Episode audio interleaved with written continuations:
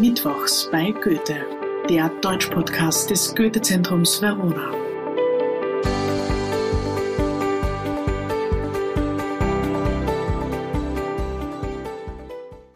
Hallo und herzlich willkommen zur mittlerweile siebten Folge Mittwochs bei Goethe. In den Stadtgeschichten habe ich versprochen, wir sehen uns ein bisschen die Literatur genauer an, die Literatur der Zeit in Wien um die Jahrhundertwende. Und genau das machen wir heute. Mitgebracht habe ich zwei Werke, die in besonderem Maße gesellschaftliche Strukturen repräsentieren und über die ich gerne mit euch und Ihnen sprechen möchte. Wien um die Jahrhundertwende kennt sehr viele verschiedene literarische Strömungen. Das ist ein bisschen so wie in der bildenden Kunst auch zu dieser Zeit. Es passieren sehr viele Dinge gleichzeitig, politisch, gesellschaftlich, aber auch kulturell. Und alles das spiegelt sich in ganz verschiedenen Kunstrichtungen wieder. So ist es auch in der Literatur. Es gibt also Erzählungen, es gibt Lyrik, es gibt ganz viele verschiedene experimentelle Formen, im Theater zum Beispiel.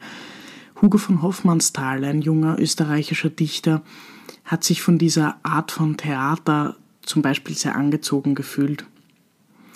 Es waren also lauter expressive Künstler, die neue Wege gesucht haben, neue Wege des Ausdrucks, auch neue literarische Wege. Und ich habe zwei Schriftsteller ausgewählt, die nicht so sehr dieses Fortschrittliche repräsentieren, sondern die uns heute einen Einblick geben sollen in eine Welt, die sonst sehr verschlossen ist, und zwar in die Frage der Gesellschaftsstrukturen der Zeit. In den Stadtgeschichten haben wir uns ein bisschen angenähert dem Wien um 1900, den Menschen, die damals gelebt haben, den politischen Problemen, die wir auch gesehen haben. Und heute habe ich ein Buch von Stefan Zweig mitgebracht. Stefan Zweig, ein großer österreichischer Literat, den man eigentlich auch über die österreichischen Landesgrenzen hinaus kennt. Er wird kurz vor 1900 im Jahr 1881 in Wien geboren, in einer industriellen Familie. Stefan Zweig stirbt 1942 in Petropolis, Brasilien. In der Mitte dieses Zeitraums liegen, wie er selbst einmal sagt und wie auch eine Biografie über ihn betitelt ist, nicht nur ein Leben, sondern drei. Er sagt selbst, er hat also so viel erleben müssen, auch wie wohl niemand anderer, wie keine Generation, keine andere Generation vor ihm. Und tatsächlich, sein letztes Werk, das er noch in Petropolis vollendet, heißt Die Welt von gestern und trägt den Untertitel Erinnerungen eines Europäers. Wir lesen hier auch über einen Europäer, einen Mann, der kein Österreicher war, der kein Staatsbürger, wie man das damals noch nicht genannt hat, aber drücken wir es mal so aus, Staatsbürger des österreichisch-ungarischen Reiches war, sondern ein wahrer Europäer. Er hatte Freunde überall in Europa, in Frankreich, in London, in Belgien, auch in der Schweiz, mit denen er in regen Briefkontakt stand und die ihm sehr, sehr viel Inspiration verschafft haben, die ihn sagen wir, am Leben gehalten haben, auch in ihren philosophischen und literarischen Gedanken, die sie mit ihm geteilt haben. Stefan Zweig war sich sehr bewusst, wie fragil das politische Gleichgewicht Europas war. Er hat diesen Ersten Weltkrieg kommen sehen, er hat auch den Zweiten kommen sehen, aber mit der Heftigkeit ähm, hat er selbst nicht gerechnet, auch nicht damit, was es für ihn bedeuten würde, besonders der Zweite Weltkrieg. Stefan Zweig, in eine jüdische Familie geboren, muss also vor den Nationalsozialisten fliehen und tut das auch im Jahr 1940. Zuvor hält er im Jahr 1939 noch die Grabrede für Sigmund Freud in London, bevor er endgültig nach Brasilien aufbricht zu seiner letzten Reise. Stefan Zweig ist nie darüber hinweggekommen, nicht mehr nach Österreich zurückkommen zu können. Er nimmt sich daher mit seiner zweiten Frau gemeinsam das Leben im Februar 1942 in einem kleinen Haus im Dschungel von Petropolis. Wir haben sein letztes schriftliches Zeugnis, nämlich die Welt von gestern. Und in diesem Buch erzählt er uns, wie der Titel schon sagt, von einer Welt, die nicht mehr existiert. Es ist die Welt seiner Jugend, die Welt um 1900 in Wien. Er sagt in diesem Buch, er gibt uns einen gewissen Einblick in die Gesellschaft, aber er sagt auch, seid vorsichtig zu den neuen Generationen, zu den kommenden Generationen. Er sagt ihnen, seid vorsichtig, lasst euch nicht auf irgendeinen Unsinn ein. Er sagt, seid wachsam, vielleicht so wachsam wie seine Generation es das nicht war. Stefan Zweig nimmt uns mit in ein Wien um 1900, in dem sehr strenge gesellschaftliche Regeln geherrscht haben. Er spricht auch dezidiert über die Sexualmoral der Zeit zum Beispiel, unter der Männer wie Frauen gelitten haben, aber er räumt hier speziell ein, wie wenig Ahnung junge Frauen, die verheiratet wurden, auch hatten. Er nennt auch eine persönliche Geschichte, nämlich seiner Tante, ähm, für die das ein ganz traumatisches Erlebnis war. Man sieht also, er sieht alle Menschen, er sieht sein gesamtes Umfeld in seiner Zeit. Stefan Zweig spricht auch kritisch über sich selbst in diesem Zeitraum. Es ist also ein sehr umfassender Blick auf seine Generation und seine Welt, die von seinem Standpunkt 1942 aus nicht mehr existiert. Stefan Zweig berichtet aber auch über die Künstler seiner Zeit, über die Künstler, mit denen er befreundet war, darunter Auguste Rodin und Rainer Maria Rilke. Rodin und Rilke trifft Stefan Zweig einmal in Paris und zwar beide auf einmal, beide gleichzeitig.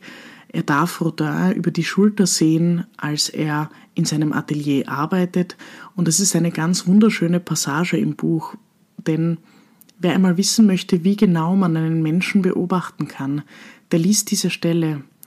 Der liest die Stelle, an der Stefan Zweig den Künstler Rodin beschreibt, indem er sagt, wie genau er arbeitet, wie seine Augen auf dem Stein haften bleiben, wie wunderschön diese Bewegungen sind, mit der Rodin seine Kunstwerke erschafft. Und er beschreibt den großen Dichter Rainer Marie Rilke, der damals noch ein junger Mann ist, ein sehr unbeholfener junger Mann, beim Kocher, Kofferpacken. Und das ist eigentlich eine sehr, sehr schöne Sequenz, weil er damit ausdrücken möchte, wie präzise Rilke arbeitet. Und er benutzt dieses Kofferpacken als Synonym. Er sagt also sozusagen, Rilke packt so Koffer, wie er schreibt. Er packt auch so Koffer, wie er lebt. Und das ist ein wahnsinnig schöner Vergleich, weil er so ordentlich und sorgsam mit seiner Kleidung umgeht, weil er sich so sehr auf seine Sache konzentriert auch. Und genauso sagt Stefan Zweig, lebt Rilke auch. Er ist aufmerksam, wenn er sich in einem Brief verschreibt, schreibt er ihn gleich noch einmal. Also wir bekommen ein sehr, sehr schönes und sehr genaues Bild dieses schüchternen Mannes, durch die Beschreibung von Stefan Zweig. Am besten an die Welt von gestern gefällt mir aber immer der Schluss, denn das ist ein, eine Botschaft an die kommende, kommenden Generationen, an Generationen, die Stefan Zweig nicht mehr persönlich kennenlernen wird. Und es ist vor allem eine Botschaft, die uns ganz, ganz klar sagt, lebt euer Leben, geht euren Weg, das ist das Wichtigste. Und er benutzt hier die Formulierung, jeder Schatten ist auch nur ein Kind des Lichts, das es sich lohnt zu suchen. Ein Schatten also jeder Schatten, der über ein Leben fällt, der manchmal auch länger bleibt, als wir es auszuhalten denken, ist am Ende nur ein Kind eines Lichts, das wir vielleicht einfach suchen müssen für uns und für andere in unserem Leben. Es sind also weise Worte, die Stefan Zweig hier am Schluss seines großen Buches benutzt Worte, die sehr wohl an die künftigen Generationen, die viel weniger mit Schicksal beladen sein werden, wie er das selbst ausdrückt, ist. Wir widmen uns jetzt aber einem zweiten Schriftsteller, Das ist der zweite, den ich heute mitgebracht habe.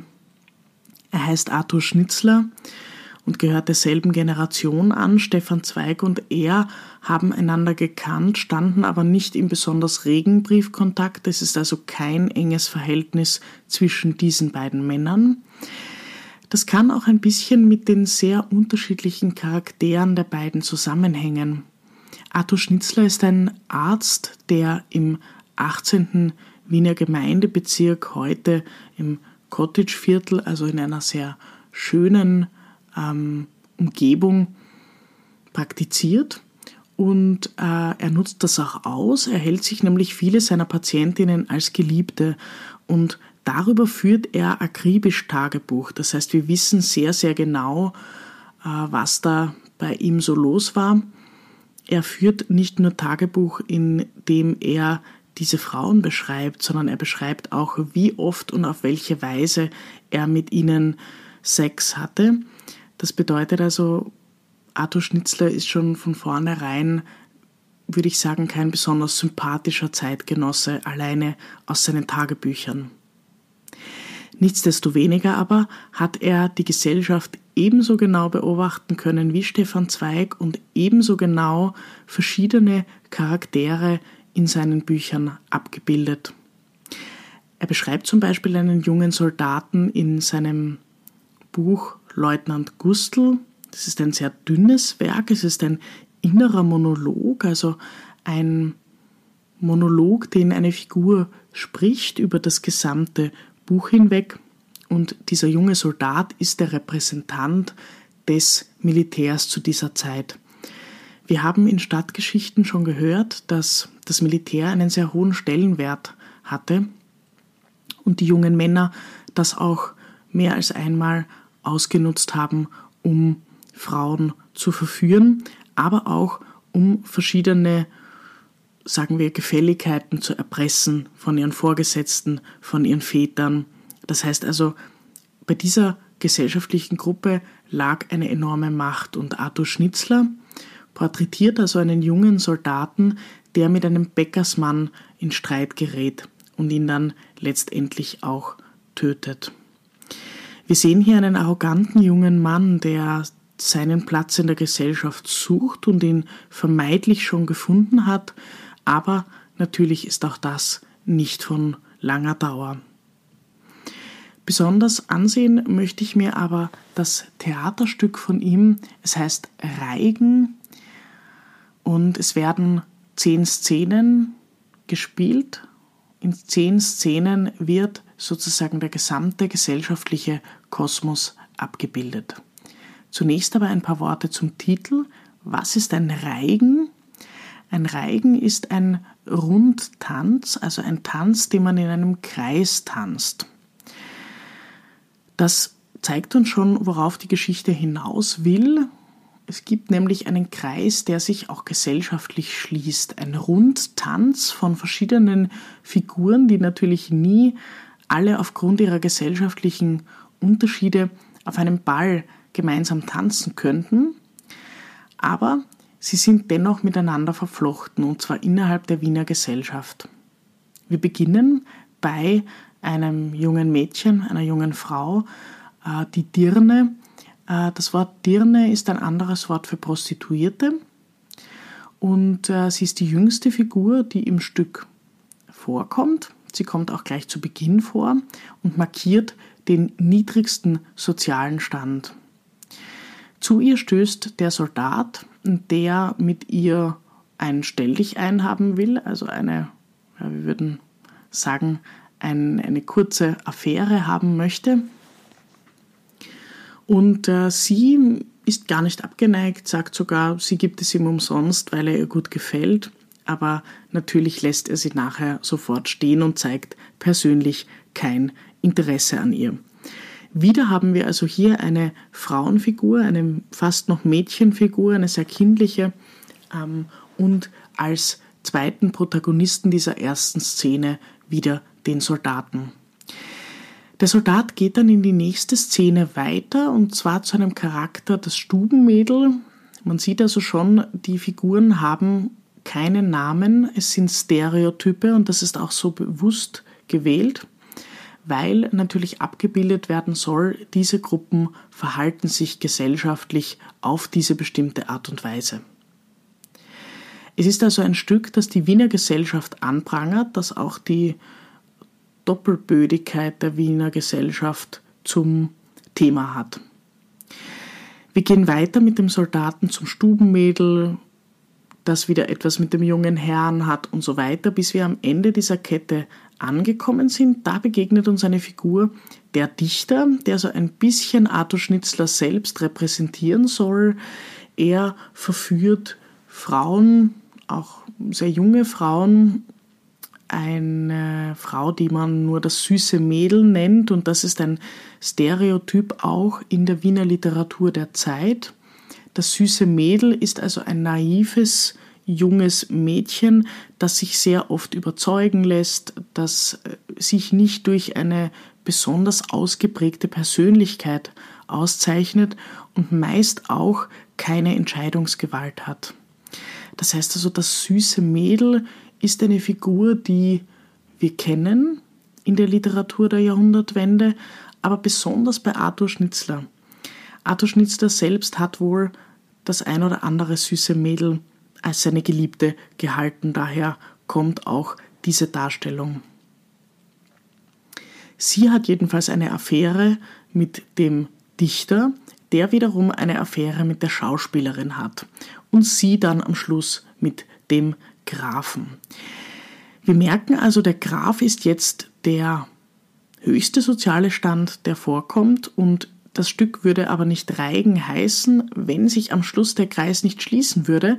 Der Soldat erwacht nämlich dann eines Morgens neben der Dirne und so hat sich der Kreis wieder geschlossen. Der höchste soziale Stand landet also im Bett mit dem niedrigsten sozialen Stand. So schließt sich der Kreis und das ist auch die Aussage von Arthur Schnitzler, dass ohnehin jeder eine Affäre mit jedem hat und man das auch in der Wiener Gesellschaft überall finden kann. Es gibt noch eine zweite Referenz, nämlich die Schauspielerin. Die Schauspielerin ist eine Figur, die wahrscheinlich die älteste Figur des Stückes ist, auch schon sehr erfahren in ihrem Umgang mit Männern, aber sie ist auch sehr bewusst als die letzte Figur gewählt. Auch dort schließt sich nämlich der Kreis der weiblichen Figuren. Oftmals waren Schauspielerinnen auch gleichzeitig so etwas wie Prostituierte, jedenfalls aber Geliebte von reichen Männern der Wiener Oberschicht, die ihnen bestimmte Dinge bezahlt haben, die sie sich als Geliebte gehalten haben und dafür großzügige finanzielle Unterstützung gegeben haben. Das heißt also auch, die Schauspielerin und die Dirne schließen innerhalb der weiblichen Figurenkonstellation wieder einen Kreis. Und jetzt fragt sich natürlich ganz am Schluss, warum interessiert uns das eigentlich alles noch? Ja, es ist interessant, äh, viel über die Geschichte Wiens zu erfahren. Das ist immer interessant. Es ist auch immer interessant, einen Blick in die Literatur fremder Zeiten zu werfen. Aber warum beschäftigen wir uns in Wirklichkeit noch heute damit? Auf diese Frage möchte ich euch und Ihnen jetzt eine Antwort geben, die mir persönlich sehr nahe liegt, die ich auch sehr entscheidend finde im Umgang mit Literatur. Das alles hat nämlich mit uns zu tun. Es hat etwas mit uns zu tun, wenn Stefan Zweig einen Appell an die kommenden Generationen richtet, wenn er sagt, passt auf, seid wachsam, politisch, kulturell, gesellschaftlich, sozial. Das ist eine direkte Ansprache eines Menschen, der aus seiner Heimat fliehen musste, der nie wieder sein geliebtes Wien gesehen hat, der an einem einsamen Ort verstorben ist. Und schließlich ist dieses Stück Reigen mit diesen verschiedenen Charakteren, mit diesen fünf Männerfiguren, diesen fünf Frauenfiguren, die in ein wildes Gemenge abtauchen ähm, aus Lust, aus Leidenschaft. Aber in diesen Szenen geht es auch immer um die große Frage, wer ist Gott? Wohin gehen wir? Woher kommen wir? Woran glaubst du? Also diese ganz profunden Fragen, auf die wir genauso wenig eine eindeutige Antwort gefunden haben wie die Generationen vor uns. Und es ist eine wilde Mischung aus diesen ganzen Gefühlen, die, glaube ich, keine Zeit so gut nachvollziehen kann wie die unsere. Es ist eine Geschichte über Menschen, die einander letztendlich nichts oder vielleicht auch sehr wenig bedeuten, die nur miteinander ins Bett gehen, um sich die Zeit zu vertreiben. Und doch in genau diesen Situationen treten ganz, ganz profunde Fragen des Lebens auf. Wenn ich mir heute ansehe, wie unsere Gesellschaft gestrickt ist, wie die Struktur eines Tinder-Profils aufgebaut ist, wie Menschen einfach andere mit einem Fingerzeig hin und wegwischen, dann ist da eigentlich gar nicht so viel Veränderung passiert über die letzten 100 Jahre. Und das alles kann uns zu denken geben, wenn wir manchmal der Arroganz verfallen, zu denken, dass wir die beste aller Welten sind, dass wir ähm, auf fremde Zeiten hinabschauen, um zu sagen, wir machen es auf jeden Fall besser und ihr habt keine Ahnung. Die gesellschaftlichen Strukturen der Zeit, die Stereotypen, die wir da sehen, die würden heute anders heißen, aber im Grunde genommen sind sie noch dieselben. Und manchmal tut es dann weniger weh, Literatur aus der Zeit zu lesen, weil es ein bisschen mittelbarer zeigt, welche Charaktere wir heute noch in der Gesellschaft finden können. In diesem Sinn, wachsam bleiben, neugierig bleiben, das nehme ich immer wieder für mich selbst mit. Und mit diesen Worten wünsche ich euch und Ihnen allen noch einen schönen Abend. Das war Mittwochs bei Goethe, der Deutsch-Podcast des Goethe-Zentrums Verona. Von und mit Eva Mühlbacher. Ich freue mich auf nächste Woche. Danke fürs Zuhören, gute Nacht und Servus.